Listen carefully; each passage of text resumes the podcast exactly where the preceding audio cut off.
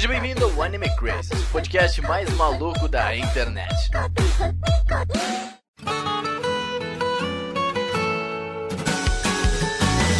Olá, Otaku, sejam todos muito bem-vindos a mais um Anime Crazes. Eu sou o Renan e os dedinhos daquele 3D de Shigatsu são muito feinhos, hein? Queria dizer aqui. Só joguei. Que isso, os dedos são tão bonitos lá. É, e, e com certeza não foi algo que eu reparei. Eu trago verdades aqui nesse podcast. Discordo. Isso daí só no RMVB que você tava assistindo, Renan. Catarina. Nossa, RMB. Fala galera, aqui é o Rodolfo e são só sete notas, mas combinadas temos infinitas possibilidades. Nossa Ah, e aí até dois minutos falou que não tinha frase pra começar o Nossa, cast. que né? isso. O cara preparou, né? O cara pegou isso de um texto de autoajuda. né? É musicista que chama, galera. O nome do, do livro que ele pegou é Sutil Arte de Ligar o Foda. Oi, eu sou a Isabel e depois desse anime eu nunca mais consegui ouvir músicas de piano para dormir. Nossa senhora, essa cara, antes de dormir começa a chorar, tá É ligado? sempre uma depressão. É complicado. Dormir chorando, é uma possibilidade. Eu prefiro no banho. É, nossa. Finge que não tá, tá ligado? Vem, as, vem a água, daí tu fala, ah, nem tô chorando. Não, eu prefiro dormir no banho. Caralho, não. Meu Deus. Oi? É, olá, meu nome é Saker e provavelmente Gato foi o primeiro anime que me surpreendeu muito de tão bonito que ele é o traço, tipo, de verdade. Caraca, ó. Verdade, é, na verdade muita Ele gente é se surpreendeu. Acho que tu tava na tua começo da época, teu começo de época de otaku nessa. Era a fase Shippuden. que Eu É, tu já tava na fase... tipo. Sim. Eu queria que ele me surpreendeu mais é pela paleta de cores. É, com certeza. A gente vai falar disso no podcast de hoje, que a gente, o Rodolfo fez uma pesquisa pra gente de Shigatsu Akimi no Uso, pra gente falar um pouquinho sobre esse anime que a gente, que já cativou muita gente em 2015. Eu lembro que eu estava, eu começando a ser um né, belo otaku, assistindo lá a temporada. Foi uma das primeiras coisas que me marcaram de anime de temporada, assim. Então, vamos falar sobre isso aí. Bom, Otaku, sejam bem-vindos a mais uma semaninha aí de recados aqui no Anime Crazy. Finalmente, voltamos a ler coisas, né? Voltamos à vida. Finalmente conseguimos gravar aqui. A vida eu acho que a gente não voltou direitinho. Eu mas, acho que a gente hum, nunca vai tá indo. voltar, né? Mas tudo bem, a gente leva. é, tipo isso. Mas então, gente, vamos começar já falando dos nossos queridos apoiadores maravilhosos que continuam aí. A gente tá preparando o nosso podcast número 100. Eles estão mandando coisas pra gente, tô, tô aqui chorandinho assim. Demais. São maravilhosos. e as pessoas são o Alexandre Casemiro, o Celso Luiz, a Dai Soares, o Di Para Campos, o Diego Magalhães, o Felipe, a Emanuela Quirino, o Enzo Alves dos Santos, o Gabriel Franco Borba, a Ranhan, a Júlia Ribeiro, o Lua Sauer, a Luciene, o Misaki, o Nicolas Teodósio, o Pedro Sacar, a Rafaela Lima, o Roberto Leal, o Thiago Sobrinho, o, Le... o... O João Marcos, o Leonardo Zagato, o Tasley Martins, o Vinícius Lemos, a Bruna Cristina, o Lucas Freitas, o Tyron Brunelli, o Lestat, o Robert Tosca, o Paulo Jardim, a Mali Cantarino e o Tengu. Lembrando, gente, pra vocês que apoiam a gente, se você não teve o, e-mail, o seu nomezinho lido aqui, manda pra gente aí no, no, no Telegram, porque a gente tá organizando as nossas planilhas, né, Tatiana? Aí a gente acaba... Pode, Planilhas. pode, planilhas, né? E aí pode acabar faltando gente, porque é tudo meio que manual, a gente tá tentando automatizar as coisas, mas é difícil. então, mandem seus casos, a gente não tá falando seu nomezinho, manda pra gente aí que a gente já Ajuda coloca seu nomezinho aqui. Ajuda nós. E se você quiser ter seu nomezinho lido e participar do nosso grupinho também, receber as coisinhas exclusivas, os nossos bloopers do programa e também participar dos rolê, né? E, e- e- conviver com a gente, falar com a gente, ser, ser feliz. é só ir em apoia.se barra animecrazes ou em picpay.me barra animecrazes. Tem vários planinhos legais lá e a gente tá preparando novas coisas. Eu acho que nas próximas semanas vamos ter uma reunião de apoia-se pra gente fazer novas Sim, coisinhas legais na Tatinha. senhor. E Tanto, tanto Otaminas quanto Anime Crazy. Então já dá uma olhadinha lá que daqui a pouco, quem sabe, já esteja pronto lá o nosso, nosso novo apoio, nossas novas coisinhas, tá? E Tatinha, nós também temos nossas queridas redes sociais, não é? Exatamente. Se você quiser acompanhar todas as novidades desse mundo incrível de cultura pop japonesa, é só você seguir o Anime Crazes nas redes sociais, que é arroba Anime Crazes no Twitter, no Instagram, tem Facebook, tem o nosso portal, tem, tem o YouTube, tem tudo. Tem tudo. E agora também a gente voltou, a gente começou as, voltou não, a gente começou há um tempo aí as nossas lives de domingo, todo domingo às 8 horas. Tatiana, ainda não falhamos. Toda semana, domingo às 8 horas, não falhamos ainda. Não é? Na última eu estava presente, inclusive, olha isso. Exatamente. A gente conseguiu ainda fazer funcionar o, o o stream. É o Pokémon Shine. a gente conseguiu fazer funcionar essa a parada de a gente conseguir ver de longe, de, de, de como é que A é de colocar a câmerazinha? A distância, né?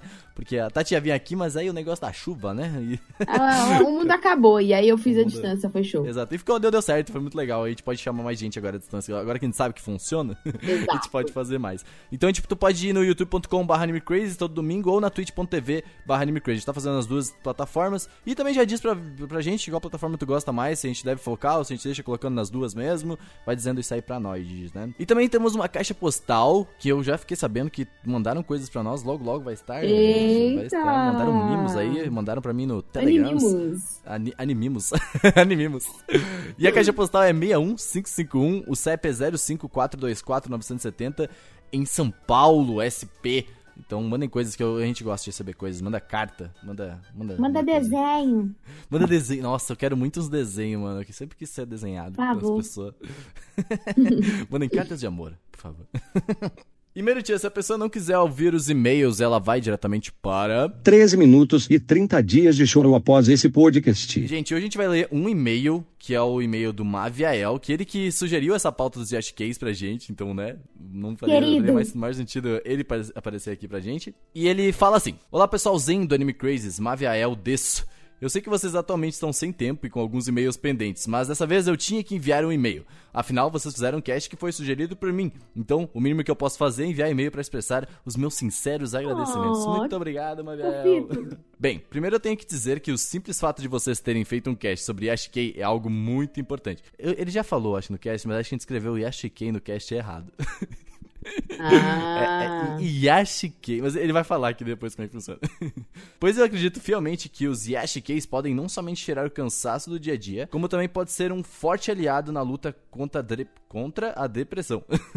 Concordo. E isso eu posso falar com experiência própria. Que eu saiba, eu nunca tive depressão. Mas o que aconteceu comigo, na verdade, foi que eu me envolvi muito com Clannad. A Ushio se tornou facilmente uma das personagens mais importantes da minha vida. E com tal envolvimento eu fiquei simplesmente devastado com a reta final do After Story. Mesmo depois do lindo final. Eu fiquei destruído a ponto em que eu mal conseguia me levantar da cama. É, é foda, Clannad, Clannad é complicado. É triste demais. E depois de passar alguns dias sem falar com ninguém e mal conseguindo pensar em outra coisa, eu decidi assistir o primeiro anime que estava na minha lista.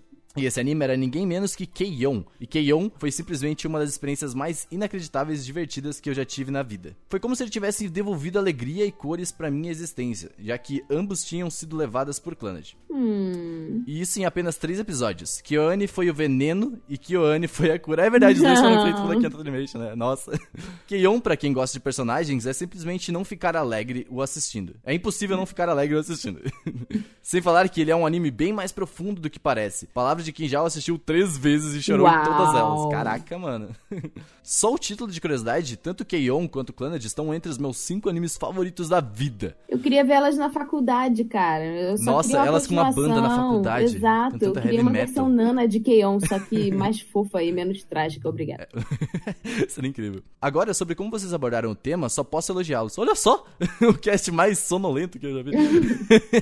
Foi uma excelente ideia botar apenas o Seru como entendedor do assunto e três pessoas claramente interessadas em conhecer mais do tema. Entre elas, as pessoas fofíssimas que a Ritinha, esses dois. Cara, isso é um negócio que a gente sempre faz, na verdade, né? Tipo, sempre tem alguém que manja e outras pessoas que só querem entender, tá ligado? É. Tipo, é por isso que é um mundo otaku pra todos. É porque, tipo, geralmente a gente quer entender do assunto, entendeu? A gente já tá ali Exato. pra entender da parada. E pra um cast de 48 minutos, abordaram praticamente tudo sobre o tema, foi maravilhoso. Só acrescentaria três coisas. 1. Um, seria legal ter falado sobre os Yashikeis desse ano. Embora não tinha tido nenhum Yashikei contemplativo que se destacou, houveram inúmeros Yashikeis de comédia bem interessantes. Eu destacaria Senryu, Shouko e Hitoribochi. Nossa, verdade, Ah, Hitoribochi. Hitoribochi, fofinha. Segundo, existem alguns macetes razoáveis de se reconhecer um Yashikei. Depois de um tempo assistindo animes assim, fica intuitivo saber quais animes são ou não são Yashikeis. Mas um jeito pra quem não conhece tanto o tema é ele procurar sobre o mangá que deu origem ao anime, exceto se for um anime original. É, aí não tem Aí como. não dá. Se for um mangá seinen ou josei,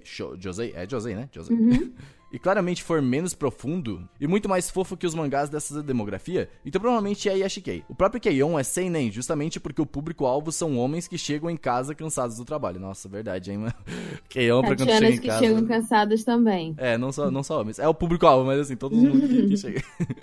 Assim como o Sag Drop, que é sim o Yashikei e Josei. E se for um mangá shonen, e o cast dos personagens for praticamente todo de garotas, provavelmente é Yashikei também. Caraca, que interessante essas coisas, né?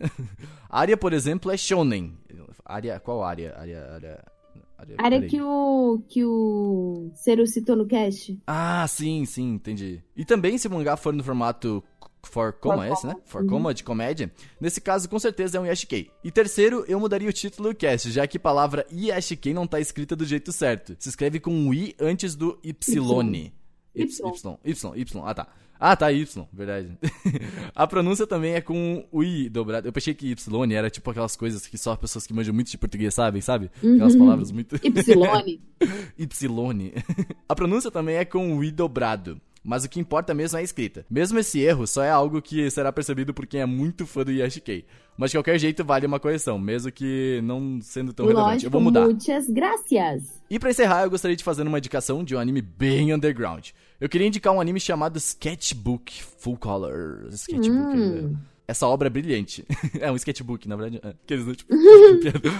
Embora o anime não seja sobre timidez, ele mostra de uma maneira muito linda como essa característica é apenas uma característica. Diferente do que muita gente faz parecer. Timidez é apenas um traço de personalidade. Quase nunca é algo que realmente precisa ser mudado. Quem é tímido vai se identificar muito com a narrativa desse anime. Pra mim, foi uma obra que me ajudou ainda mais a se sentir confiante, a me sentir confiante, mesmo com o fato de que pelo resto da vida eu sempre serei um cara tímido. Sim, pode não parecer pelo tamanho dos e-mails, mas eu sou sim muito tímido. Ah, mas é que Ah. as pessoas tímidas costumam escrever mais, né? Porque elas não, não, expre- não não expressam tantos sentimentos a vivo e aí escreve, né?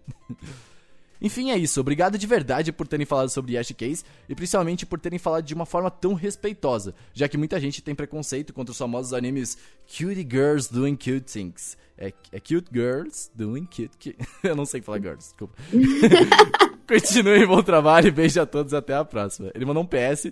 Queria fazer uma pergunta mais técnica. Vocês estão cientes de que o novo player do podcast não tem opção download? Pra quem, assim como eu, não usa agregador de podcasts, isso pode ser um problema. Contornável, mas ainda assim um problema. Eu vou fazer um gifzinho pra mostrando como vocês. Tem sim como fazer download, é só que tem um passinho a mais do que antes tinha. Depois eu mostro pra vocês, é bem simples. Eu vou fazer um gif, colocar no Twitter ou mandar nos grupos. É, vamos, vamos, vamos fazer um GIF, colocar, não sei, tô pensando. No post do podcast. É uma boa. Eu acho que cada Colocar lá. podcast que a gente postar, a gente tem que colocar o, tipo, como baixar, né? Um negócio desse. Sim, eu vou colocar. Eu vou fazer um gifzinho rápido e aí eu coloco nesse podcast. Porque é, é, é simples, mas ele não é tão intuitivo assim. Então ah, a gente é só explicar rapidinho que todo mundo já, já aprende. E é isso. E, Mavia, muito obrigado pela indicação de tema, muito obrigado pelo e-mail. Muitas A gente, é, a gente gostou muito de fazer esse podcast, porque tava todo mundo meio Nossa, cansado. eu e escutei esse cast dirigindo sozinha no carro e eu tava, tipo, muito, eu não quero ficar sozinha. E foi muito, muito acolhedor. Pois é, então, tipo, eu tava morto esse dia. Eu ainda tô morto, na verdade, mas, tipo, a gente tá voltando à vida agora com todas as coisas. E esse cast, em específico, foi um cast que eu tava muito cansado. Então foi muito bom, foi muito gostoso de gravar. Teve. Se eu falei alguma merda, provavelmente é porque eu tava com sono e aí eu fico. Sabe? É o efeito dub-dub. É, o efeito da eu começo a falar, tipo, começa a bugar as palavras, sabe? Quando eu tô eu bugo as palavras, tudo. então o Gabriel teve mais trabalho, obrigado, Gabriel. Obrigada, Gabi. nesse cast. Então, ah, muito obrigado, Marvel. Esse tema foi muito legal de gravar. Eu gostei muito. E que venham, deem mais indicações pra gente, galera. Pra gente poder fazer podcasts. E vamos pro podcast de Shigatsu wa Kimi no Uso. Esse anime maravilhoso. Foi muito bom esse cast. Segura o seu. Quase choramos aqui.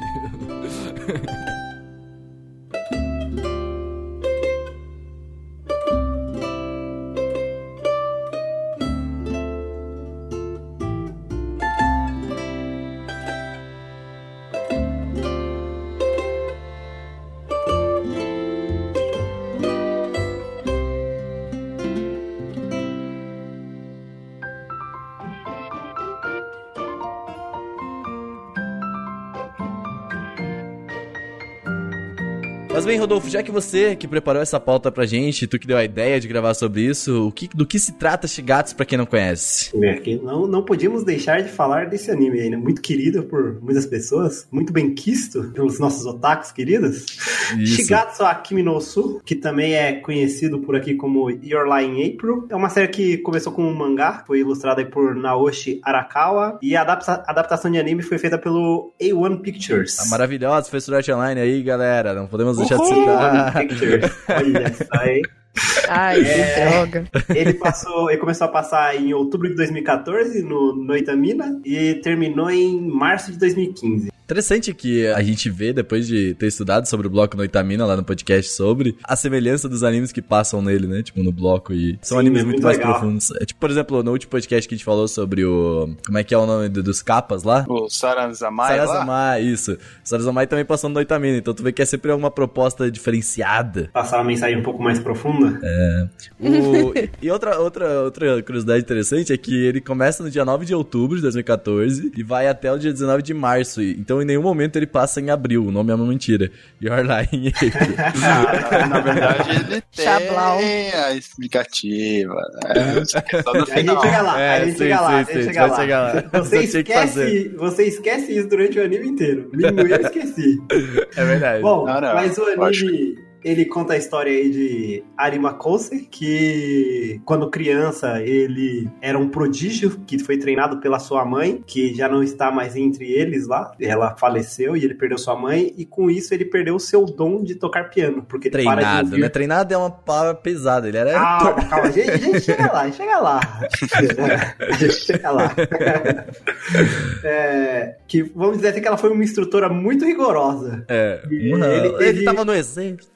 E ele teve um pequeno colapso aí, emocional, psicológico, depois que sua mãe veio a falecer. E não era capaz mais de ouvir mais as suas próprias notas. E o mundo começa a mudar pra ele, que logo no começo do anime, quando ele conhece a Mia, Miyazono Kaori. Isso. Eu sempre E- chamei de Kaori também, então É, acho eu que acho também. é Kaori. É, não, eu li. Eu li, li- Iriri li- pros mais íntimos. Os mais íntimos. que é uma violinista muito talentosa aí que vem pra mudar a vida dele. E a partir daí começam a acontecer as coisas e mudar muita coisa. E muita, é muito aprofundado o anime sobre isso. Sobre relações humanas. Logo de cara a gente já vê no, no anime o como os personagens são profundos, né? Tipo, todos eles têm uma personalidade, todos eles têm uma boa motivação, sabe? No começo do anime, principalmente, tipo, eu não digo uma motivação, mas todos eles sentem algo e tu sente isso logo de cara no anime. Principalmente o Arima, né? Com, com tudo que ele passou.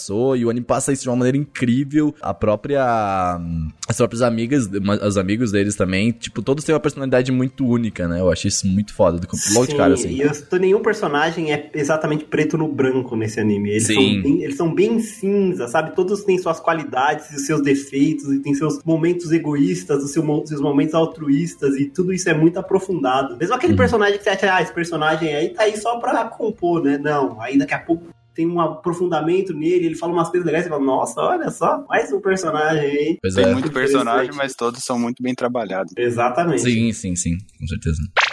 Uma coisa que eu queria comentar rapidinho, o motivo principal de eu ter começado a ver esse anime quando eu vi é porque tem piano e violino, que desde que comecei a me entender por música, era sempre foram dois dos meus instrumentos favoritos, junto com saxofone. É bem diferente, mas é É, maravilhoso. o, o que me chamou pra ver esse anime também foi ele ser sobre música e sobre música clássica. E aí.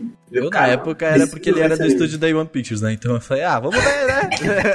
Quem sabe tem um novo querido aí, né? é, quem Vamos ver, sabe? vamos ver. Vamos ver o negócio. Fui muito surpreendido, inclusive. Eu fui a única que assistiu esse anime só recentemente, é isso? Nossa, tu vai ver quando É, esse anime? Sim. É porque eu não sou muito fã de música, eu nunca fui muito conectada com música. Aí eu vim assistir ele por agora, só que eu fiquei simplesmente apaixonada. Tipo, o anime é muito bom e eu fiquei, meu Deus, porque eu não assisti esse anime antes.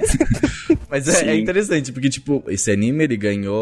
Ele foi eh, na, na categoria anime do Sugoi Japan Awards em 2016. Ele ganhou. Então ele tem um prêmio aí na, na lista deles de melhor anime. Ah, é, e pra 2016. quem acha que a música é só usada como ponte entre os personagens, não é não, porque as músicas são maravilhosas do jeito delas também. É, não só as músicas, a trilha sonora do anime, a trilha Isso, sonora sim. original é inacreditável do anime. Ela tá ali pra fazer parte da mistura de sentimentos que ele te passa, junto com a mistura de arte, com tudo aquilo que tá acontecendo. Ele é uma com- complementar a tudo que ele tá te tentando fazer sentir. Toda a composição do anime, eh, tanto arte quanto musical, ele é muito bem amarrada, né? Tipo, a música compõe muito bem o que tá passando na tela, tá ligado? Isso. isso. É, é, é muito bem feito. E tudo isso vem, eu acho que mais por- pelo, pelo dire- nosso querido diretor, Kyohei Ishiguro, né? Que já fez algumas coisinhas muito maneiras aí, né? Que já trabalhou fazendo muitos storyboards, já fez episódio de Fartail. Esse cara aí, esse, esse grande homem, o Kyohei Ishiguro. Eu vou pegar aqui algumas coisinhas do que esse cara já fez. Ele já fez, ele já dirigiu o episódio de Tonari no Kaibutsu, que eu recomendo muito pra todo mundo aí, que, que eu amo, gosto muito de coração. ele já dirigiu o episódio de Psycho Pass também. Psycho Pass, não sabe, é um, é um anime tanto quanto complexo, né? Então, ele também foi diretor de Okutik Nine, que é uma série que parece um pouco mais horror, assim, não sei. Ele me lembra. Eu não assisti, então não, não, não, sei, não sei dizer muito bem sobre. Mas parece ser alguma coisa um pouco mais gore. Mas uh, basicamente ele, ele, dirigiu também o Lance and Masks. São coisas muito menores do que a gente já vê, né? Mas pra um, um eu vou colocar entre aspas, primeiro trabalho como diretor completo da parada, porra! Porra, né, o cara. Porra.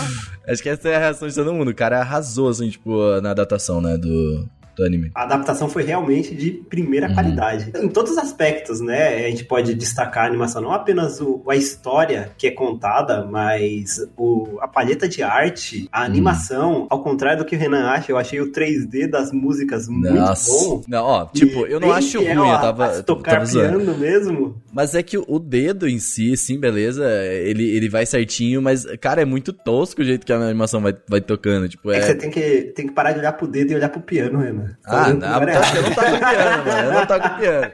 Eu olho, eu olho pra minha área aqui, meu. Eu sou do criação, eu sou do, do design. Mas você, você fica olhando pro dedo quando você cria alguma coisa? Sim, tem que ver como é que o dedo precisa. Não, eu tava testando, eu tava vendo, tecnicamente não é muito bonito, cara, sendo sincero, assim. Eu, eu acho que funciona, porque eu acho que eu não, eu não sei também qual que era a, a, a, limitação monetária deles, né? Talvez não era muito lá as coisas, porque a animação é linda, realmente. Mas acho que quando faz esses cortes meio bruscos pra ele tocando piano, eu acho que fica meio, meio, meio caído, assim, meio xoxo. É, é uma mudança muito brusca, né? Da animação pra uma animação 3D, uma animação 2D pra uma animação 3D. É, esse né? é o grande Talvez ponto. Isso que tenha te incomodado. Não, esse é o grande ponto. Tipo, é porque a animação é realmente muito, muito bonita. Toda a paleta e tudo mais, ela, ela se compõe muito bem com o 2D.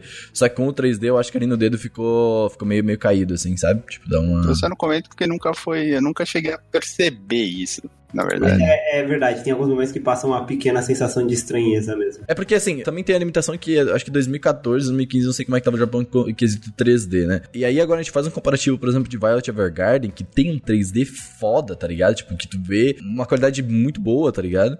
Só que é, aí tem uma 3D que quase você não vê, né? É, então, mas é, é, justamente esse ponto, por causa que ele se compõe muito bem com o 2D. Eu acho que o problema real de Shigatsu é ele não se compor bem com o 2D, tá ligado? Acho que o 2D foi tão bem feito que ele acabou eles não pararam pra pensar, caraca, a gente vai ter que colocar 3D ali porque não tem como fazer uma animação boa. Um exemplo prático, Iron Tuesday, por exemplo, foi usado rotoscopia em algumas danças para que não ficasse esse efeito zoado de uma dança em 3D, tá ligado? Então, talvez uma solução do, do Shigatsu pra isso seria uma rotoscopia. Mas, também, não, não não existiu, é muito bonito, tá ligado?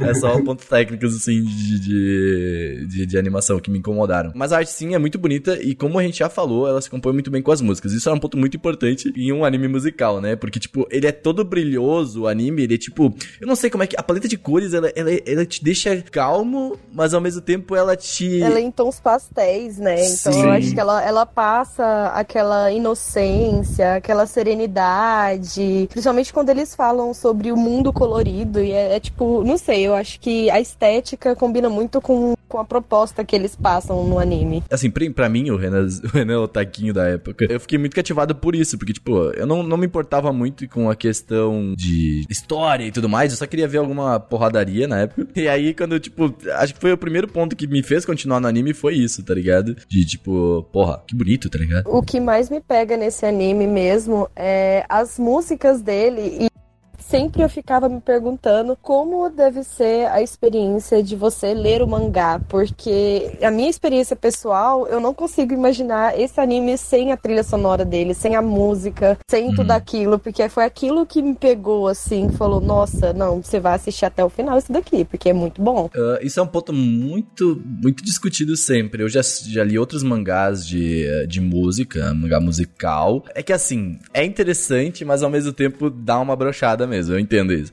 Mas eu li um mangá, que no mangá ele, ele, ele não conta tanto, eu posso explicar, a parte musical da parada. Ele conta mais a parte da história, sabe? É por isso que uma animação, uma, uma adaptação de anime, sempre assim, é, musical, tem que ser muito bem feita para funcionar, porque no mangá eles focam muito mais na parte de relações e tudo mais, e no anime eles focam muito bem na parte musical, tá ligado? Eles mostram mais as coisas acontecendo, assim como o Rodolfo colocou na pauta, eles mostram muitos planos de cenários e tudo mais, e, e essas cores. Aquele cenário que geralmente eles estão ali é, sobre a água, uma água rasinha com o céu Nossa. meio nublado, é incrível. Incrível aquele cenário. Todas as cenas com água nesse anime eu achava, eu ficava tipo sem fôlego porque eu achava maravilhoso. Desde quando eles pulam da ponte, tipo a, a água nesse anime eu gostei muito. E, e diferente do que, vai, comentou do Violet Evergarden, eu, no Violet você meio que gosta e, se- e percebe quão próximo ele é da realidade. O Shigatsu eu nunca busquei isso, sabe? Uhum, sim. Eu gosto do jeito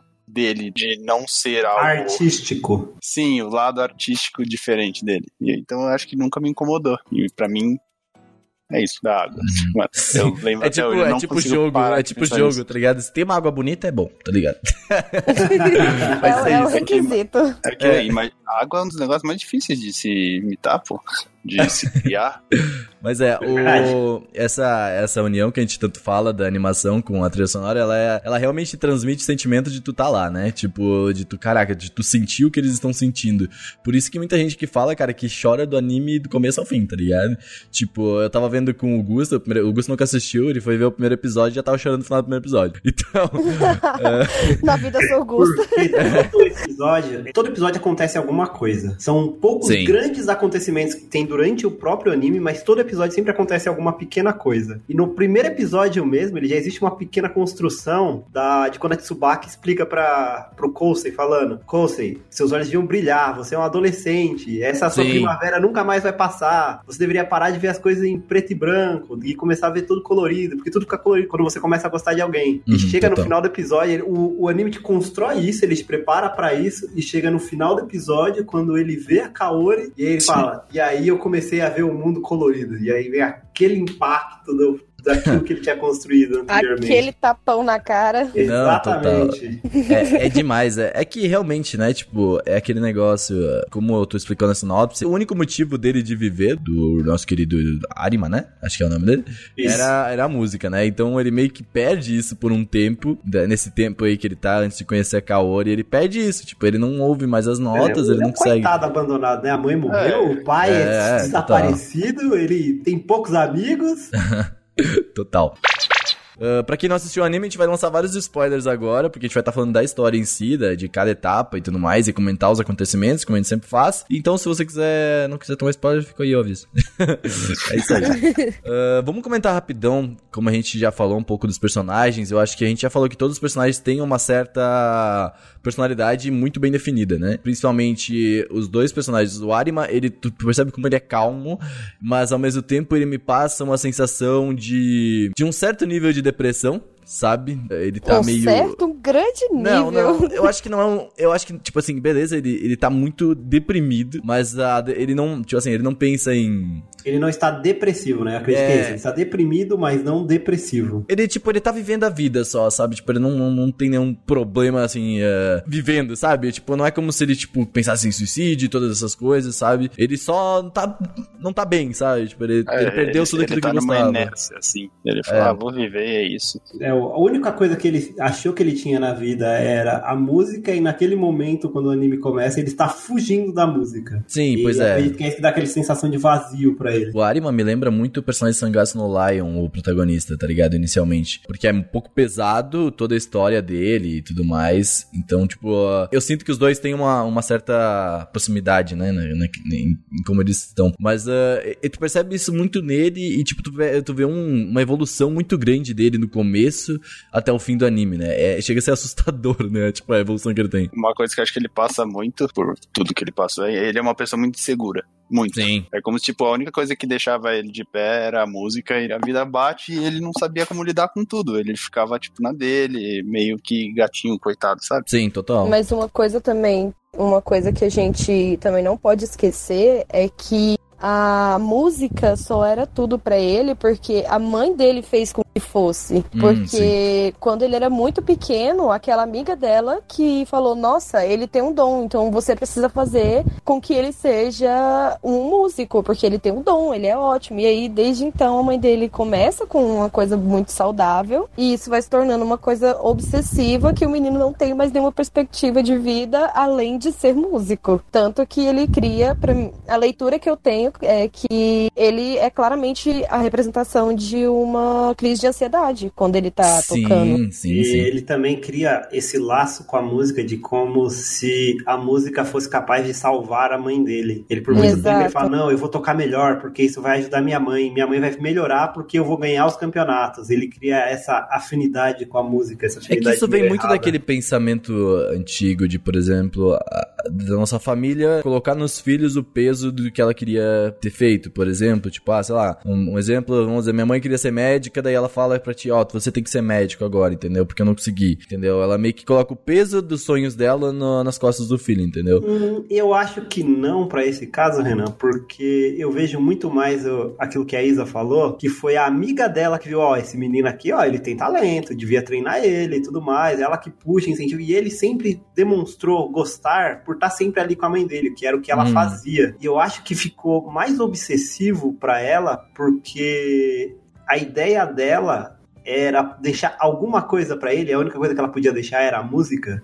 É que acaba virando uma obsessão. E eu não lembro, eu não lembro agora exatamente, mas acho que a mãe dele já comentou sobre ela querer ter ido pra Paris, alguma coisa, tocar, tá ligado? Por isso que me veio isso à mente, Ela mas pode fala ser. que ela queria ir e ela também fala pra amiga que quando o bebê nasceu, a amiga dela comenta com ela, ah, ele também vai ser músico. E a mãe dele vai e fala, não, eu não quero que meu filho seja músico, que ele siga isso. Só Hum. que aí, com o tempo, eu não sei se vocês lembram dessa cena, foi uma das cenas Lembro, que ficou bem marcadas, porque É. logo depois ele cresce e aí acontece o que acontece. A amiga dele vê e bota fogo na lenha pra A mãe gente, tá, dele. a, gente tá, a gente tá se precipitando, galera. A gente vai estar se precipitando. vamos, vamos- vamos voltar lá pro começo, vamos voltar lá pro começo. Vamos voltar lá pro começo, a gente já vai sair soltando vários spoilers aqui. Dando a overview aí, tem um personagem que a gente precisa mencionar que a gente não falou ainda, que cria o triângulo amoroso, né? Que é a Tsubaki. Ah, sim. Que, que personagem incrível, gente. Eu vou dizer assim, é um triângulo amoroso. Claramente você vai sempre acabar torcendo por alguém, mas ele é aquele sim. triângulo amoroso que você não odeia a outra pessoa, que Não, você total, ah, é verdade. ela Não é tem- tão não tem como. Ela é Não. tão maravilhosa, tipo, você sente as dores dela, Tsubaki é... Sim, com certeza. É, nota Ela é 10. um baita exemplo de amigo, né? De como ser um bom amigo. Alguém aqui torcia pela Tsubaki, gente? Sim! Eu não torcia 100% Não. nenhuma das duas, na verdade, porque eu nunca consigo. É difícil, eu acho, pelo menos. Mas É, a Kaori fui, tava eu na fui frente. Team Kaori desde o começo, galera. Desde Não, o eu começo. Kaori desde que total, ela fez sempre. o mundo dele, desde que ela fez o mundo Não, é dele de porque, psicologia. é porque o que acontece? A, a questão da, da, de a gente não torcer, isso eu acho que é um negócio meio geral da Tsu- a gente não torcer, entre aspas, pra Tsubaki, é porque, tipo, tu vê claramente desde o começo que eles têm uma relação muito boa de amizade, como o Saka falou, tá ligado? Então, tipo, o anime não. Parece que o anime não deixa a gente conseguir imaginar esses dois como um casal, sabe? Eu, pelo menos, não, não consigo. Em nenhum momento eu consegui pensar. Por exemplo, ah, ah, a gente pode ver vários triângulos amorosos, por exemplo, o próprio Nisekoi, que eu e o Saru sempre brigamos. Tipo assim, ao mesmo tempo que eu gosto da. da, da- da- eu gosto da, da loira lá, eu também. Eu consigo ver. Da Shitogi, eu consigo imaginar ela com a, com a Onodeira, tá? o personagem com a Onodeira. Eu consigo imaginar esse personagem com todos os personagens, com o triângulo, né? Mas com o Arima, eu não consigo pensar nisso, tá ligado? Tipo, eu só consigo imaginar, beleza, a, a Tsubaki é uma grande amiga dele. E desde o começo eu vejo isso, tá ligado? Ah, a Kaori veio imaginar. depois e tal. É Eu porque ele não nunca. imaginar é, ele com a é o que eu. É, é o, ah, mas é que ele nunca enxergou ela desse jeito. É, tipo, não E tem... até certo ponto, nem ela enxergava. Sim. Pois é, eu acho Ah, que todo vocês mundo já teve um acham? problema desse. Ninguém já. Vocês já tiveram um problema desse na vida real? Tipo, de. Cara, não, não, não, não dá, sabe? Tipo, de, de ter uma amiga. Eu já e, tipo, tive é. amigos que, go- que eu sabia que gostava da menina, mas a menina não gostava dele. Daquele que ele jeito, go- né? Tipo, Tipo, ela gostava do amigo dele. Aí ficava Nossa, caraca, Ah, eu- que aquele. E eu, eu já fui a- vendo isso acontecendo. Eu já fui a Tsubaki do rolê, na verdade. Quem nunca? Infelizmente. Quem nunca? Não, eu já estive no- em ambos os lados. Do lado de, tipo, de ter que rejeitar a pessoa, porque, velho, não, não consigo te ver desse jeito. E o lado da Tsubaki também. Essa é a vida, né? A vida real é isso aí. Esse anime, uma das maiores frustrações que eu tive nesse anime foi não ter alguém pra odiar. É. Eu não o consegui próprio- odiar ninguém desse anime. Não tinha ninguém O pra Atari no odiar. começo, ele me incomoda um pouco, o Atari, esse jeito dele louco. Mas ele acaba. Tu acaba aceitando, sabe? Fala, beleza, as pessoas E são ele assim. acaba sabe? sendo muito profundo. Sim. A hora que o Coulson fala, ah, mas ela gosta de você e tudo mais. Aí ele fala, e por que ela não pode gostar de você também? Por causa Nossa, do que você tá sim, velho. Foi Caralho, é muito brother ali, ele foi muito brother. E o caramba, o Atari, olha, Caraca, O único, o, o o Atari único personagem que irritou um pouco era aquele menininho que tocava. O Takeshi, o Aiza Takeshi? O, que tem o que era cabelo uma pra cima? criancinha que via o Kosei e ficava irritado com ele.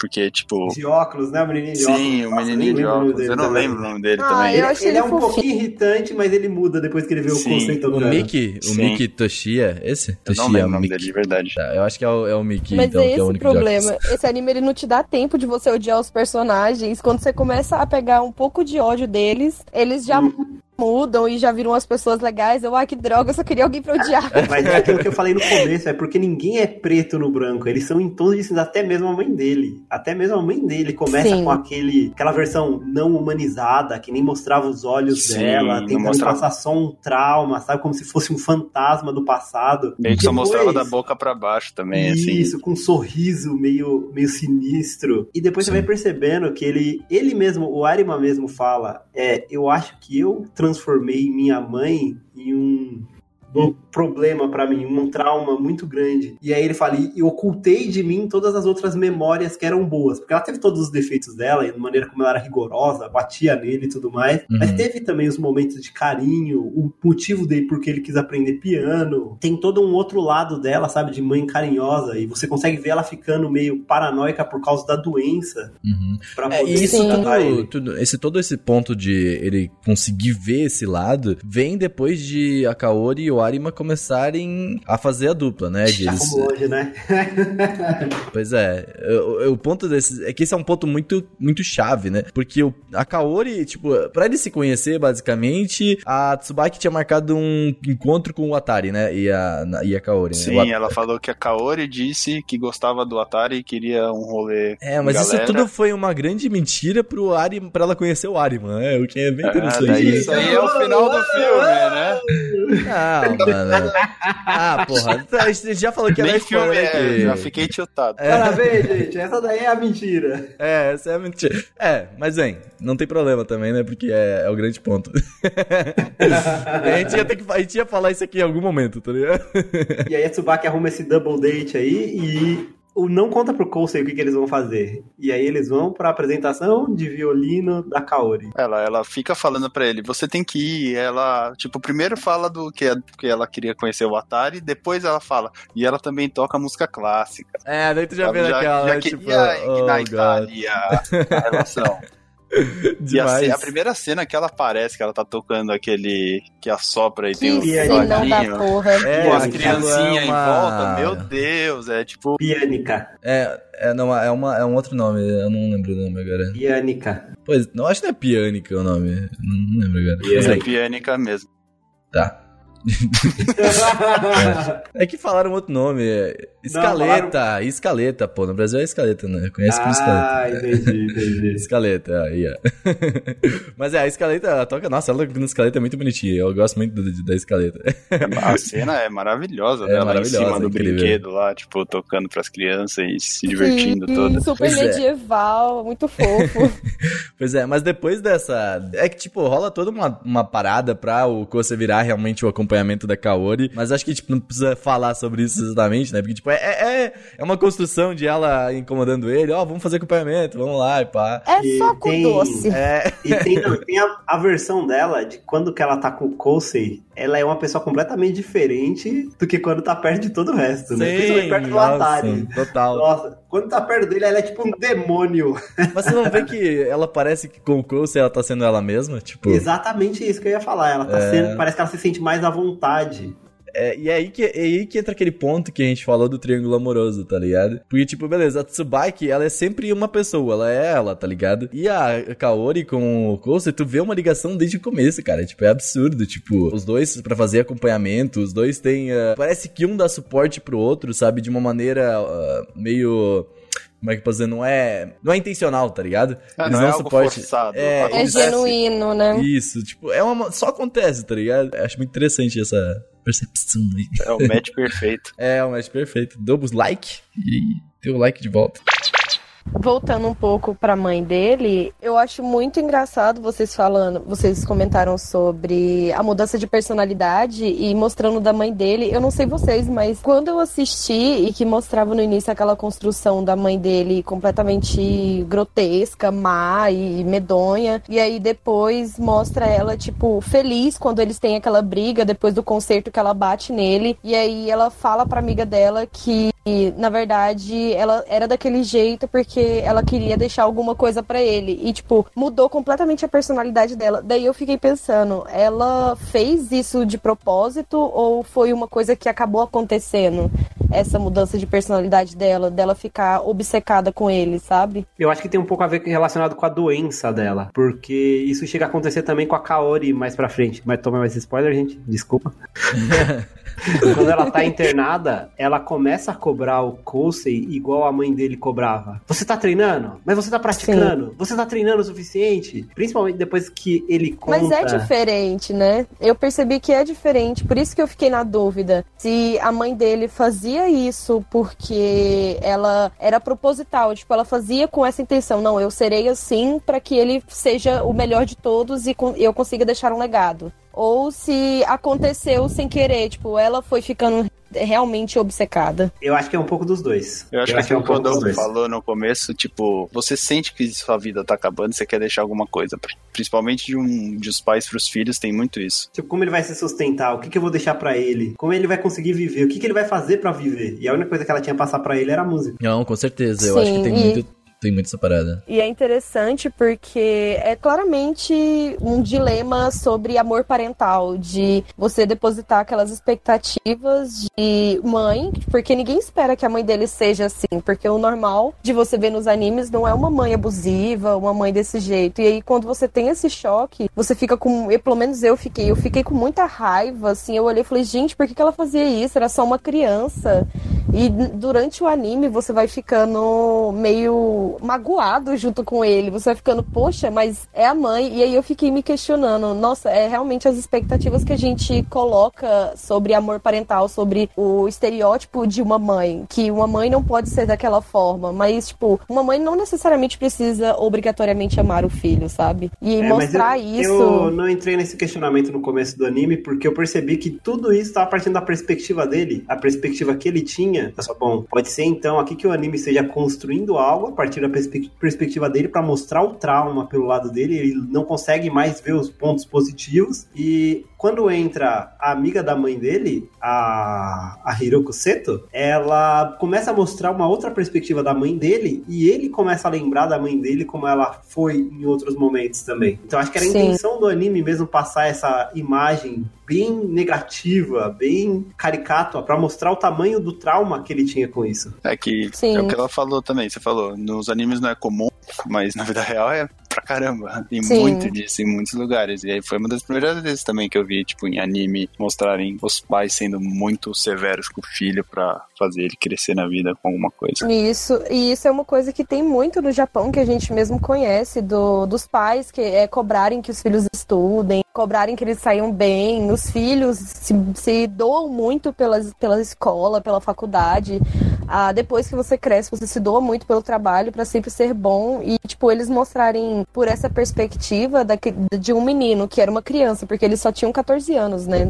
Mesmo depois que eles crescem, eles só têm 14, 15 anos, se eu não me engano. Sim. E, Sim. e, e, tipo, é uma adolescência, gente. E quando ele tá na adolescência, ele já tem um trauma tão louco a ponto de quando ele vai tocar, ele tem uma crise de ansiedade tão louca que ele só afunda dentro de si mesmo. É, esse é o grande E é- ponto da, da, da- de questionamento real da, da humanidade atualmente, que é dessa pressão aí do estudo, essa pressão de você precisa fazer uma. É a, é a pressão que todos temos, eu acho que saindo do ensino médio, essa questão, né? De, tipo, você precisa fazer a faculdade, você precisa ser alguém na vida, você tem que estudar pra fazer alguma coisa, senão você vai ficar viver sendo um vagabundo. E isso. Sim. Isso, cara, nos últimos e no Japão anos. começa um pouquinho mais cedo, né? É, no Japão, exatamente. a partir dos 14 anos ali, já tem que começar a escolher ah, a escola de ensino médio que você vai, já tem que estar relacionado ao que você quer fazer pra sua vida. O Japão tem uma, um, estudo, uma, uma, uma vida acadêmica muito dura, tá ligado? Desde o começo, é tipo, dura eu digo entre aspas, tá? Mas tipo, que eles vão na aula de manhã, à tarde tem um intensivo, tá ligado? Então, tipo, é uma vida acadêmica muito complicada. Rigorosa, entre si. É dizer assim. rigorosa, pode ser assim. Comparado com alguma, um pouco a, o estudo militar, talvez, né? Tem um pouco. é, Claro, não são militares, mas tipo, é um pouco do estudo militar que eles já têm, né? Mas ah, realmente é, um, é uma parada assim, tipo, é bem pesada. E então tu imagina, se a gente já tem essa pressão ao sair do ensino médio, onde é- a gente tem esses.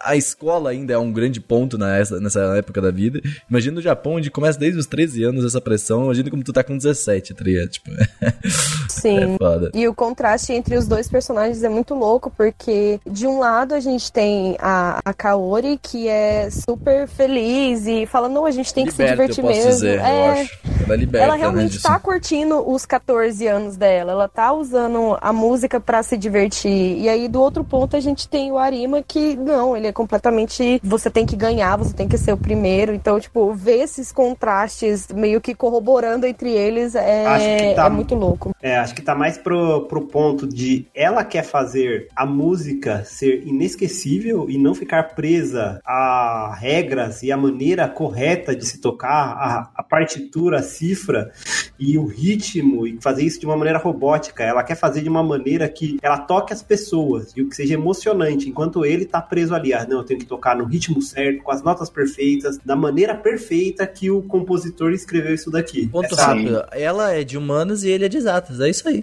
Claramente, essa divisão. Tanto, é que ela sempre que ela participa dos, dos campeonatos, ela nunca passa pra próxima fase, porque os caras ficam, É. meu Deus, o que, que ela tá fazendo? Ela sempre passa pelo voto popular do, da, do- da plateia. Sim, total. E aí, só pegando, voltando aqui, no, recapitulando, depois que ela toca, ela exige que ele faça um acompanhamento pra ela, né? Uhum. E é a partir daí que começam as mudanças, que a partir desse acompanhamento ela se torna uma inspiração pra ele, que É. durante o acompanhamento ele para de ouvir as notas, mas aí ela para também de tocar e aí ela olha, fala mais uma vez, que significa que ela não desistiu dele e ela aí ele começa a não desistir também. Uhum. E aí é a primeira vez que ele consegue tocar depois da mãe, depois da- do falecimento da mãe dele. Eu ia falar que, tipo, eu acho que, se, se eu não me engano, a primeira vez que a gente vê, eh, que a gente sente o que que ele passa quando ele tá com uma crise de ansiedade é quando ele tá tocando, acho que na cafeteria, que ele tá tocando. Sim. E daí é que tem até o gatinho lá que eles adotam, se eu não me engano, é nessa parte que eles pegam o gatinho também, que ele começa a tocar o pianinho assim pra criança e naquilo ele já se afunda, depois de Ele só algumas brinca notas. Com o gatinho. Uhum. Ele só brinca com o gatinho. E ninguém adota É, ele gatinho só nenhum, isso brinca. Pô, eu tinha certeza. É que aquele gatinho é muito marcante pra mim. Ele é muito bonitinho. queria que ele tivesse anotado.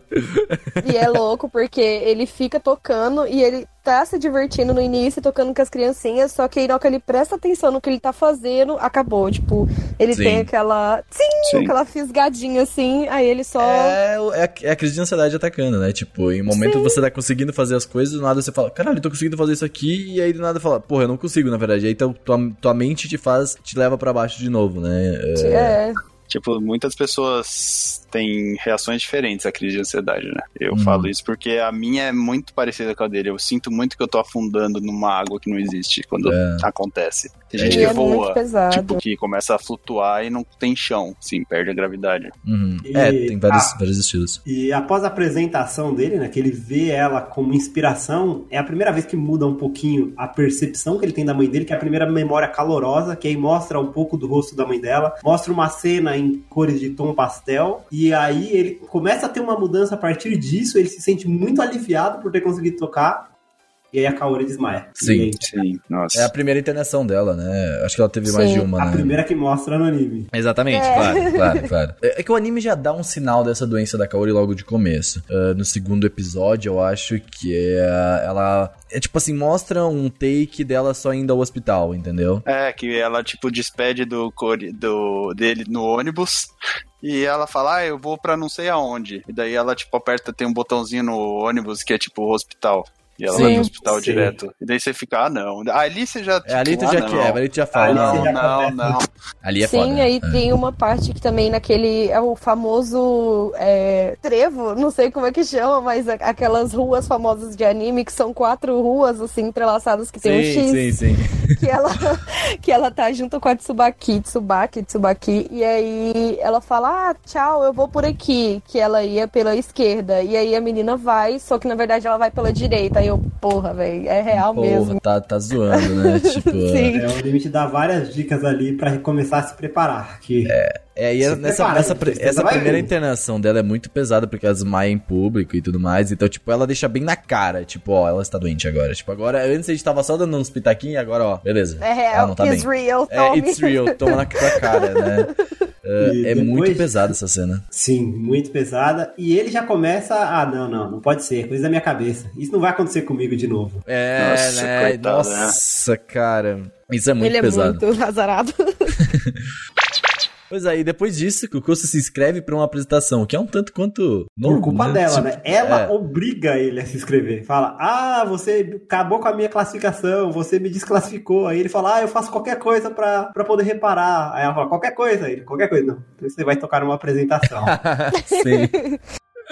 verdade, verdade. É nessa eu não lembro exatamente se é nessa apresentação que ele fala, mas eu não estudei nada. Acho que não, né? Que é mais pra frente. Que daí ela plantou, tipo, a música em vários lugares da vida dele. Ela fez tocar no sinal da escola, pra, tipo, eles ter a música presa na cabeça. Esse é, na- Não, na- é quando ele faz o acompanhamento pra ela. É, quando ele faz o acompanhamento. Porque ele não treina, não treina, ele foge, foge, foge. Na hora H, aí levam ele lá e ele aceita. Que ela Sim. chega, ela chora pra ele e fala: ajude essa pessoa que tá quase desanimando, desanimando. E aí ele vai junto com ela. É, É ele bem fala, legal eu não estudei partitura nenhuma, você não precisa, você esteve em contato com a música esse tempo todo. Essa cena é foda. Sim, é bem massa você perceber como os outros, os competidores dele nessa hora que ele tá na competição, que tem aqueles outros dois, que eu não lembro o nome deles. Nossa, eu, eu amo o metaleirinho, porque é... É, o, É, o tem um Takeshi, né? O Takeshi que tem o cabelo empinado Sim. lá. E tem a Aiza Nagi, se não me engano, que é a, a outra. Não, a Nagi é a irmãzinha mais Isso, nova do é a Takeshi. Amy, e a outra, a a. Amy, Igawa, Amy Amy Igawa. Isso. Eu lembro até hoje que eu, tem, aparece uma hora o menino antes de tocar, que ele tá com uma camiseta tipo Iron Smith, que seria tipo Iron Maiden Aerosmith. E, e daí ele ia lá, tipo, tá jeito de metalzinho, acho que ele tinha até as correntinhas no bolso, assim, e ele tocava música clássica. Eu achei isso genial. Aí tu ficou puto, porra, achei que ele ia tocar. o- E, e é legal conhecer esses dois, que eles viam o, o Kosei como um, um alvo inalcançável, sabe? Ele é a Sim. perfeição. Ele, nós temos que correr atrás dele, porque ele é muito bom. E tem os dois, cada um tem a sua maneira de se motivar, né? O, o Takeshi, ele tava sempre ali, ah, ele é meu herói, eu, ele é o cara de ferro, ele não se abala, tenho que conseguir alcançar ele. Enquanto a Amy, aparentemente, de, ela é extremamente talentosa, mas é aquele tipo de pessoa que é muito difícil de se motivar pra conseguir fazer. Então, Sim. durante o tempo que o Kosei sumiu, ela ficou meio que desmotivada. Alguns dias ela tocava bem, outros dias ela tocava meio mal. E Ela ficou sem perspectiva, né? Isso, e parece que ela tinha meio que um crush assim nele. Não, é assim, mais né? Aquela questão. ah, você já, já ouviu falar ah, da, da famosa Coringa não é o Coringa sem o Batman, tá ligado? Sim. Né, É, exato. tipo, ela precisa de algu- alguém para, tipo assim, beleza, eu sou mais, eu sou mais foda do que esse moleque aqui, esse Takeshi, tá ligado? Mas ah, eu não tenho ninguém que pode ser acima, tá ligado? Pra eu, pra eu batalhar por isso, tá ligado? Pra eu batalhar por ser melhor. É um objetivo que a gente vê até em grandes empresas, tá ligado? Tipo, meu, eu preciso ter uma empresa concorrente pra que eu possa fazer com que eu cresça, tá ligado? Eu acho que é, um- é uma parada da humanidade isso, tá ligado? De ter alguém pra Sim. concorrer, entendeu? A gente vê, porra, nos Fortnite da vida aí, o Battlegrounds nunca tinha feito atualização até vir o Fortnite, por exemplo, tá ligado? Tipo, Exatamente. E aí ela muda de novo e evolui de novo quando ele volta a tocar. exatamente. Porque os dois querem ser reparados por ele. Os dois querem, me veja, me repare, Uhum. sinta o que eu toco. Me note Desde Senpai. Minote. Minota Senpai. E é engraçado que eles, como crianças, já tinham essa, tipo, competitividade e pro Arima, não, era só, ele só tava tocando pra mãe dele. Era pra ele, era isso. Ele tocava perfeitamente e ia pra mãe dele. Ele não queria vencer, eu acho. Tipo, ele fazia o melhor dele e Ele ele, só não tava se via, ah, divertindo, tem gente né? que tá tentando ganhar de mim, sabe? Uhum. Não, eu era, eu acho era que muito ele, competitivo sim, quando eu eu, me identifiquei muito com essas crianças, era muito competitivo. Ficava É, quando, eu, quando eu digo eu não quero vencer, é que acho que ele nunca precisou. Não, mas ele não tinha essa eles. visão. Ele, ele queria vencer pela mãe dele na época, o Arima, né? Mas ele não tinha essa visão de, olha, tem outras pessoas aqui na minha volta, tá ligado? Não, ele só tava de boa, ele só queria ser campeão pra mãe dele ficar feliz, tá ligado? Tipo, e ele tem mais momentos assim com a mãe dele, o Arima. Eu acho que pelo menos que era isso, né? Não só pra ela ficar feliz, né? Mas ele meio que pegava a doença dela e ele achava que se ele conseguisse ganhar Sim, em tudo, sim, sim. Ser o ele remédio. ia faz... é, Isso, isso. ela ia melhorar, ia ficar boa de novo e voltar a ser a mãe boazinha que ela era antes. Mas Total. obviamente não acontece. Uma das cenas que mais é, me mo- comoveram, que eu chorei quando eu assisti, foi logo depois que ele termina esse recital que ele faz sozinho, nessa competição, nessa competição que ele faz. E aí os outros dois eles ficam meio puto com ele, né? Porque ele não, não atendeu as expectativas que, ele, que eles estavam pondo nele. E aí eu sei que no final é, tem uma parte depois disso que ele. Não sei quem fala pra ele, não lembro direito, mas fala: é, o herói sempre vence. Mas se você for assim, você vai só parecer um humano. Aí ele responde algo do tipo: Isso é porque eu sou assim agora. é, eu sou exatamente assim. É, é só aí, isso que eu tipo, quero ser agora. É, é só isso que eu quero ser agora. E aí, na hora, você fica, nossa, velho, caralho, ele tá melhorando.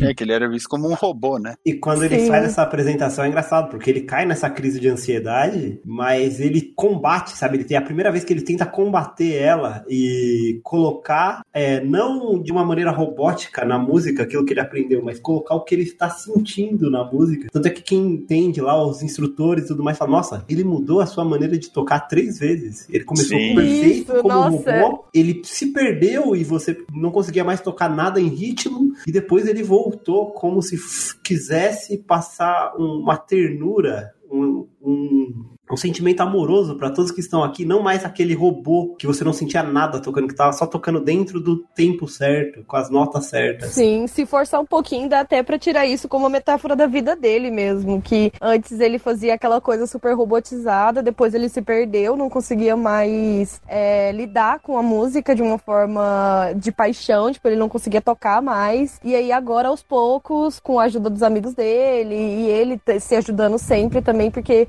eu não sei vocês, mas eu acho que o mérito é 90% só dele, porque ele tá sempre tentando superar a ansiedade dele. Ele tá sempre, não, eu tenho que ir, eu tenho É, que ir, mesmo quando ele tá. Pegou a, a Kaori como inspiração É. de querer tocar pra ela. Tanto é que depois eles re- re- retratam isso no anime que não é um problema você querer tocar para alguém, que Uhum. isso pode te servir como motivação. E a partir daí ele coloca isso na música, que ele não queria mais ser um robô, ele queria conseguir, que nem ela, alcançar as pessoas com suas músicas. É que na- quando ele faz o primeiro acompanhamento pra ela, ele se perde no meio e ele fica, ele entra em desespero. E daí ele olha pra ela, ela tá tipo olhando pra ele, tipo, eu acredito em você ainda. Continua. Sim. Daí ele volta, essa é tipo, é maravilhoso esse, esse é o conceito de a música não pode parar, né? O show não pode parar, né?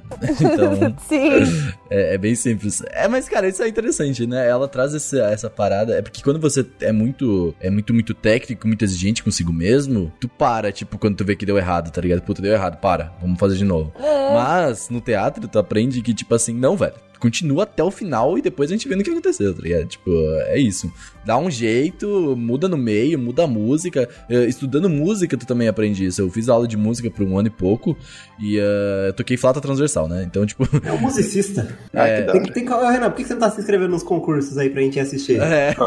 Transversal, gente é da hora, pô. É, eu tocava flauta transversal. E aí eu, eu aprendi, cara, que, tipo, nas aulas, que, tipo, tu não podia parar, cara. Não importa o que aconteça, tu errou, foda-se a, a- a partitura. Inventa uma nota ali no meio que encaixa e é isso, tá ligado? Tipo, Te vira e- maluco. É, exatamente. Eu achei muito legal essa, é isso que eles mostram, isso que a Kaori traz no anime, né? Porque é, é bem esse conceito aí, né?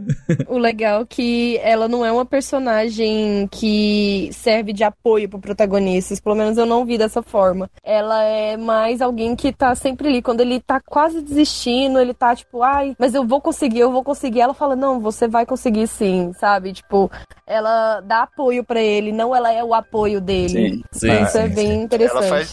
E a Tsubaki sempre fez isso, só que ele só começou a ouvir de verdade a Kaori, né? Porque a, a Tsubaki Sim. sempre tentando incentivar ele a fazer as coisas e. Menos música, né? Ela nunca gostou da música, porque ela sempre viu como a música levando Ah, ele pra sim, longe. É verdade, isso é verdade. Mas na vida Mas real, ela fica tipo. feliz, mas ela fica feliz quando ele volta quando a ele tocar. volta, sim. Sim, ela fica mesmo, isso é verdade. Mas é, tem o conflito dela, esse é, um, esse é um conflito muito legal. Quem chegar no LAC, depois da apresentação dele, ela não foi, né? A Kaori não foi na apresentação dele e Ela faltou, né? motivo. É que ela Foi. ficou E aí a doente, gente vai né? descobrir Uhum. que ela foi pro hospital de novo. É, ela, ela foi internada de novo nesse momento, né? De novo. Sim, sim. Foda, cara. Ah, mano, é triste, velho, esse anime. Quem tá falando esse negócio, velho? Eles visitavam ela e ela, tipo, no hospital, sempre tava animada, falando que tava tudo bem. Tipo, é complicado. É, o mais interessante é no Desculpa, final gente, ela. Não é na apresentação dele que ela falta, é na próxima apresentação que os dois vão tocar juntos Sim. novamente e ele toca sozinho. Ah, Exatamente. é verdade. ele faz tudo sozinho. Tipo, eles não passam, né? Mas Eles todo mundo ensaiam, fica eles espantado. treinam tudo juntos e chega no dia ela não aparece. E aí ele fala: tá, eu vou É vez, né? Tipo. É, agora que estão aqui, né? E é interessante isso, né? Porque tu vê uma superação dele, né? Porque, tipo, antes ele não conseguiria fazer isso. Não conseguiria, não conseguiria. Ele não conseguiria nem acompanhado, né? A primeira vez Eu quase foi acho obrigado. que a Kaori nem tava tão mal. Acho que ela só falou, vamos ver. Daí que ele vai. Ah. Nossa, que horror! Minha cabeça, que eu vou arrebentar minha cabeça aqui no corrimão. Vamos ver de qual é. Tô brincando. É, mas é, é muito interessante. Eu acho essa, essa parte muito legal. Cara, não, tu colocou aqui, Rodolfo, essa parte da caminhada na praia. Qual que é? Eu não lembro dessa cena agora. Essa caminhada na praia é quando a, a amiga da Tsubaki, banca aí de Cupido, né? Ela manda o, o Kousei atrás da Tsubaki, que ela tá em conflito, não sabendo o que ela quer da vida. Uhum. E eles se encontram na praia. E aí, caminhando na praia, a Tsubaki começa a lembrar de quando eles eram crianças na Ah, praia. E aí ela tinha os pés maiores que ele, e ele era, ela era maior do que ele. E aí, quando eles estão andando na praia, ela começa a andar atrás dele, começa a andar nas pegadinhas dele, vendo assim, nossa, ele é maior, ele está mais alto, ele mudou, agora ele Não. olha pra, pra frente. Sim. Antes E ele olhava pra conforme- baixo, né? Tipo. Isso. E conforme eles vão caminhando e ela vai pensando, ela vai lembrando, e eles vão conversando, ela percebe que ele não é o irmãozinho mais novo que ela queria. Uhum. Ele é muito mais que isso. É um crush. É um É. crush. E É aí que ela aprende sai dos sentimentos, né? chorando, toca uma música maravilhosa no momento, e você fica todo emocionado ali também, fica puta merda. É que é foda, entendo. Mas é aí, é de novo aquele ponto, mesmo com toda essa criação e tal, eu não consigo, tipo, imaginar, mesmo ela ficando triste, eu sei toda, eu não consigo ver esses dois juntos em- nesse sentido É, dela. é, é Tem que verdade. assistir de novo, assistiu errado. Assistiu errado, assiste de novo, Renato. Eu não consigo ver, mano. Não, Até que, se eu não me engano, logo depois disso, ele já meio que ele lembra da Kaori de algum jeito e ele volta, tipo, ele ficou É, preocupado com a. Tsubaki, só que daí ele lembra da Kaori e fica feliz de novo. É, Aí é você bem já isso. não consegue ligar ele com ela. É engraçado, porque o que faz ela se tocar, que gosta dele, é quando ele fala que se decidiu o que vai fazer do ensino médio. E aí ele fala que ele vai pra uma escola que fica longe, uma escola de música, porque ele quer continuar estudando música. E aí que ela pensa, a música tá levando ele pra longe de mim de novo. E aí ela Hum. se toca o quanto ela gosta dele e aí ela sai correndo chorando. É, Sim, dói muito o coração ver essa cena, inclusive. Dói. Ô, dói. o osso dói. E aí agora a gente vai passar pra parte quando o Kosei volta a estudar música e a gente descobre também da doença da Kaori, né? É, porque ela nunca mais sai do hospital depois Ah, que mano. ela cai da Esse momento é cama. foda. Mentira, ela Ah, saiu uma mano. vez, ela meio que foge pra passar uma noite com o Kosei. Que eles vão fazer compras, eles andam de bicicleta. Outra cena que é muito bonitinha é quando que ele começa a treinar e estudar com a ex-amiga, que é amiga da mãe dele, né? E ela tem a Sim, filhinha e ele se dá sim. muito bem com a filhinha dela, tipo, muito bonitinho. Cara, essa filhinha dela aí é a coisa mais incrível desse anime, velho. Ela, tenta, ela tá sempre com uma carinha feliz, sempre aprontando alguma. Ela se dis- ela tem assim a atenção de um peixe. Ela tá fazendo uma coisa, se passou outra coisa na frente dela já era. Ela esqueceu completamente tava fazendo. É muito engraçada essa menina. Mas é, cara, essa parada, eu queria comentar, essa parada da doença de ela nunca mais sair é muito, muito, muito pesada. Porque, tipo, todo momento a partir dali tu acaba, tu fica imaginando, pô, ela vai sair logo, né? E vão voltar tocar juntos e tudo mais. E nunca acontece, vai tomar no cu, tá ligado? Tipo, Sim, você fica com aquela dor no coração, porque ela só fica lá, aí você fica, mas não é assim que tem que funcionar. É. e isso É engraçado, muito. né? Que o Coulson, a partir daí, ele começa a reviver vários traumas de perder a mãe dele, ele começa a se sentir Sim, extremamente nossa. mal por isso. E aí ele toma a decisão de que ele agora tem que puxar ela. Ele Uhum. tem que... E aí começa a inversão da inspiração pra ela tentar lutar contra aquilo, pra ela tentar voltar a tocar. Tanto que toda a apresentação dele com a Aiza, com a menina, ele faz. o ele Aiza, pede- não é o Aiza, não é o pede- moleque? É, não. Não, a Aiza é, é a irmã mais nova. É a irmã mais nova do Ah, loirinho. sim, sim. Com a Nag, né? É melhor falar. Isso, Isso. a Nag. E aí ele pede pro parceiro dele, o Atari, ó, liga lá pra Kaori na hora da apresentação, deixa ela Sim. ouvir eu tocando. Sim, é maravilhoso isso. Nossa, essa E aí ele toca, e aí ele passa, e ela ouve, ela fica toda emocionada, e ela decide, não, tá, eu quero lutar contra isso, eu quero voltar a tocar, e eu quero tocar mais uma vez com ele. Infelizmente não acontece, é isso aí, acabou o podcast. Nossa! Já pensou sem coração, né? Nossa, credo, que horror. Mas o mais interessante do final dele é você perceber que, na verdade, a Kaori ela não tava fazendo aquilo necessariamente por ele, sabe? Ela Uhum. tava fazendo por si, porque ela queria é, conhecer ele, ela tinha o sonho de tocar com ele, e aí acabou que eles criaram aquela amizade lindíssima e tal, mas o foco dela não era, é, ai, me apaixonei por ele, logo vou ajudar ele o resto do anime. É tipo, eu quero tocar com ele porque eu conheço ele desde pequena e ele é uma inspiração pra mim, então vou dar todo o apoio pra que eu consiga tocar com ele. E aí disso acaba surgindo outros sentimentos que fica tudo mais fofinho. Sim, é o match Na- A perfeito. verdade é, é que, vamos chegar, chegamos ao, ao ponto, gente, que ele vai lá, ele vai tocar e ela vai fazer a cirurgia pra tentar ganhar um pouco mais de qualidade de vida, porque em nenhum momento diz qual que era a doença dela, né? Então a gente fica aí na dúvida. Mas ela tentava fazer uma cirurgia pra tentar ter uma qualidade de vida melhor, tentar voltar a tocar, sair do hospital e ter mais um tempo.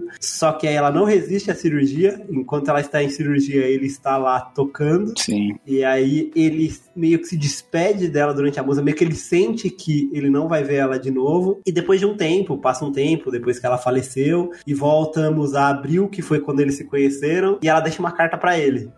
Nossa, e nessa carta. ela conta que a música, tudo que ela queria fazer, ela sabia que ela não tinha muito tempo de vida, então ela deixou de se importar com o que ela comia, com o que as pessoas pensavam, em tocar da maneira certa e quis tocar da maneira dela. E ela conta pra ele que durante todo esse tempo ela contou uma mentira, que Sim. Ela pediu pra Tsubaki apresentar o Atari, como se ela gostasse do Atari, mas a todo esse tempo, quem ela gostava era o Kosei, que ela já Era tinha mentira. visto tocar desde criança. E aí, o né, ela que acontece o negócio do dele. choro, né? O negócio do E choro. aí? Aí não tem explicação que aguenta. Ai, aí você Aí não consegue não aguentar. tem. Os últimos dois episódios completos eu não parei de chorar. por Aí, um bem. Não, eu, Eu inteiro, né? também. Me respeita, caralho. Nossa, era, era, era tocar. Era ouvir uns passarinhos que eu tô uns passarinhos, mano. Era, não, é, não, velho. Esse anime é muito Fazia louco, tempo, mano. fazia tempo que eu não chorava de soluçar como foi com esse Não, anime. esse anime, Foi é. um negócio surreal. E é incrível. E sabe o que é mais interessante? É que tem muito anime que quer te fazer chorar, tá ligado? Que tipo, ele fala assim, ó, você vai chorar aqui, tá ligado? Eu vou te colocar, colocar aquela musiquinha e pá. E Shigatsu, ele parece que ele não quer te fazer chorar de certa Ele forma. não quer te fazer chorar. É exatamente isso. Ele te faz chorar, mas não é porque É uma ele quer. consequência só, né? De todos Exatamente. os atos e tal. É, é muito foda isso, assim, de, de parar a pensar. Por exemplo, eu vejo muito. Eu já falei isso em outro podcast, mas eu vejo Violet como um anime que quer te fazer chorar, por exemplo, Violet Evergarden, né? Sim. Ele quer Sim. muito te fazer chorar, ele, te- ele coloca todos os pontos que precisa pra uma pessoa se emocionar, tá ligado? E aqui não, aqui, tipo, tem alguns pontos, é óbvio, a música é um ponto muito chave pra isso, mas ela não é feita com essa motivação. O anime não é feito com essa motivação, ele quer te mostrar algo, tá ligado? Então é, é do caralho isso, assim, tipo. Sim, para pensar. animes, animes do tipo Angel Beats. Anohana, Violet, eles são pra você chorar. Você já assiste sabendo que você vai chorar. Mas O o, Angel Beats eu acho que Shigatsu um não é pouco assim. menos. O Anohana quer te fazer chorar pra caralho, assim, todo momento. Mas o, o Angel Beats eu acho que é um pouco. A gente vai falar logo, que tá na Netflix, a gente vai falar de Angel Beats daqui a pouco. Mas assim. Sim, é verdade. tipo, o Angel Beats tem esse negócio do... Vamos, oh, ei, vamos deixar tudo pro cast lá, porque eu não quero cortar a pauta, obrigado. É isso aí. Uma coisa que, eu, que é que o Rodolfo passou, tipo, direto. É na, na última apresentação que ele tá tocando sozinho, que ela tá passando pela cirurgia, que ele se imagina, tipo, como se fosse quase um Nirvana que ela tá tocando lá. Tem as É bombas verdade. que estão voando. E você É fica verdade, tipo, é meu muito Deus do céu. Pois olha é. essa cena. É, lindo demais. Eles têm uma cena, umas cenas específicas. O anime como um todo é muito bom, mas algumas cenas eles capricham e são nessas cenas que eles capricham que você acaba se emocionando, porque você se é, não se identifica necessariamente com o personagem também, mas você se sente comovido pelo personagem, pela história dele. E os personagens, igual a gente falou no início, eles têm uma individualidade cada um deles e você se prende àquilo e aí quando alguma coisa ruim acontece com eles, você fica, pelo menos eu, eu fiquei muito comovida, eu fiquei muito triste, porque eu não queria que acontecesse isso, porque eles já eram meus amigos pra mim ali, já depois do quinto episódio, a gente já era tudo amigo. É, e é interessante que, tipo, o anime ele mostra também como a vida é, tá ligado? Tipo, ele Sim. não fica, tipo, se apegando àquelas coisas de, tipo assim, ah, o clichês. romancezinho, os clichês e tal. Sim, os clichês existem, é óbvio, sempre tem esse. Em todo, todo anime, toda, toda obra de entretenimento existem clichês. Mas, tipo, ah, o anime mostra que, tipo, velho, às vezes Ele é muito dá realista. treta mesmo. Ele é muito realista. Tipo, às vezes, mano, ela não tá bem e muito tempo tá bem e ela vai morrer mesmo. Tipo, acontece. A vida é assim. A mãe, ele já desde o começo mostra o trauma dele. Como a gente comentou em todo o podcast, o trauma dele com a mãe. E aí que tu mostra, tipo, cara, a vida é um ruim. A vida é, não é boa mesmo, sabe? Claro, existem momentos bons, tá? Mas a vida, tipo, ela não vai, tipo, passar a mão na cabeça e falar, beleza, Você vai ficar nunca vai estar feliz sempre. Você É. sempre vai ter momentos Exato. Tristes. Você não vai saber o que é felicidade se você nunca estiver triste. Exatamente. normal. É Isso, você- isso você aprende no Divertidamente. Sim, tem vários momentos. E por isso que esse anime não é feito pra te fazer chorar. Ele tá aí pra te passar uma mensagem. Uhum. E ele passa isso com uma carga emocional tão grande, a mensagem de superação, de entender que cada fase da vida tem a sua etapa, que as coisas acontecem, elas te Uhum. marcam e elas podem acabar passando antes do que você possa se despedir delas. E essa mensagem que ele passa é muito profunda. Eu lembrei de uma cena que a gente comentou que é foda. Que é. Eu não lembro se foi na mesma. Não sei se foi no da praia, mas que a Tsubaki machuca o pé. E daí ele começa a carregar ela pra casa. E ela Oh, não, lembra não que foi ela antes. carregava ele quando era criança. E ela começa a chorar nas Nossa, costas essa dele. cena é demais. Essa cena é demais, verdade. Verdade É mesmo. incrível. Nossa, é incrível. Porque ela tava segurando aquilo, ela tava, ela tava dentro dela e ela tava passando é, uma cara de forte, que não, não tô abalada, tá tudo tranquilo. Só que aí quando ela desaba, nossa, eu desabei junto com ela, eu Olha, chorei pra mim horrores. aí, essa, essa cena aí, pra mim, mostra o quão o casal eles podem ser juntos aí, porque Exatamente. ele conhece muito bem, que ela tava se segurando o tempo inteiro. Ele chega, ele dá uma encostadinha assim no tornozelo dela, ela se treme todinha Sim. e cai chorando, falando. E aí ele fala, é, você tava se segurando até agora, né? Ele fala, eu te conheço desde criança, você acha que você consegue esconder de mim? Nossa, é, é, não. A cena é bonita, mas aí, aí depois da, da mensagem da, da Kaori, vai ser como ela é a segunda opção. Eu ia ficar puto. Né? Olha, eu vou te dizer assim, eu não, eu não falei até agora pra guardar aqui pro finalzinho, que a Kaori, apesar dela ter passado por uma, uma próxima vida, ela deixou essa mensagem pra ele e serviu de inspiração pra ele, aparentemente pro resto da vida dele. Foi uma coisa que marcou ele, que ele nunca vai esquecer. É. Mas depois disso daí, ó, tô aqui, ó, torcendo. Não, com certeza e ele e a Tsubaki vão ficar juntos. Com resto da certeza. vida. É isso aí, gente. Final feliz. Final feliz, isso. Vamos pensar no final feliz. Tá todo mundo feliz. Isso aí, ninguém chorou vendo anime, é isso aí. Mas é isso, gente. Obrigado por ter vindo, obrigado por tudo, por ter ouvido mais um podcast. Ah, e eu acho que esse aqui foi bem legal. Acho que conseguimos passar tudo que tinha que passar de Shigatsu, né? É, a gente só não chorou no cast. Não, Pouco. pô, nossa, caraca, velho. Já, já foi tudo, já tá bom, né, cara? É que a Mas gente. eu tô só esperando desligar aqui. É isso que eu ia falar. se a gente tivesse, se tivesse tocando enquanto a gente grava a trilha sonora, a gente já tá Você fudido. acha que eu deixei pra tomar banho de noite por quê? Tá, esperto. Aldo, por favor, termina com, com a música de abertura, bem feliz, sabe? Pra Ah, ninguém exato. ficar chorando isso daqui. Coloca a música triste no começo, aqui termina com a música Que feliz. tem, a primeira coisa que tem na abertura é o gatinho no piano, pô. Nossa, nossa, eu ia ligar a televisão. Total. Gente, obrigado. Tchau.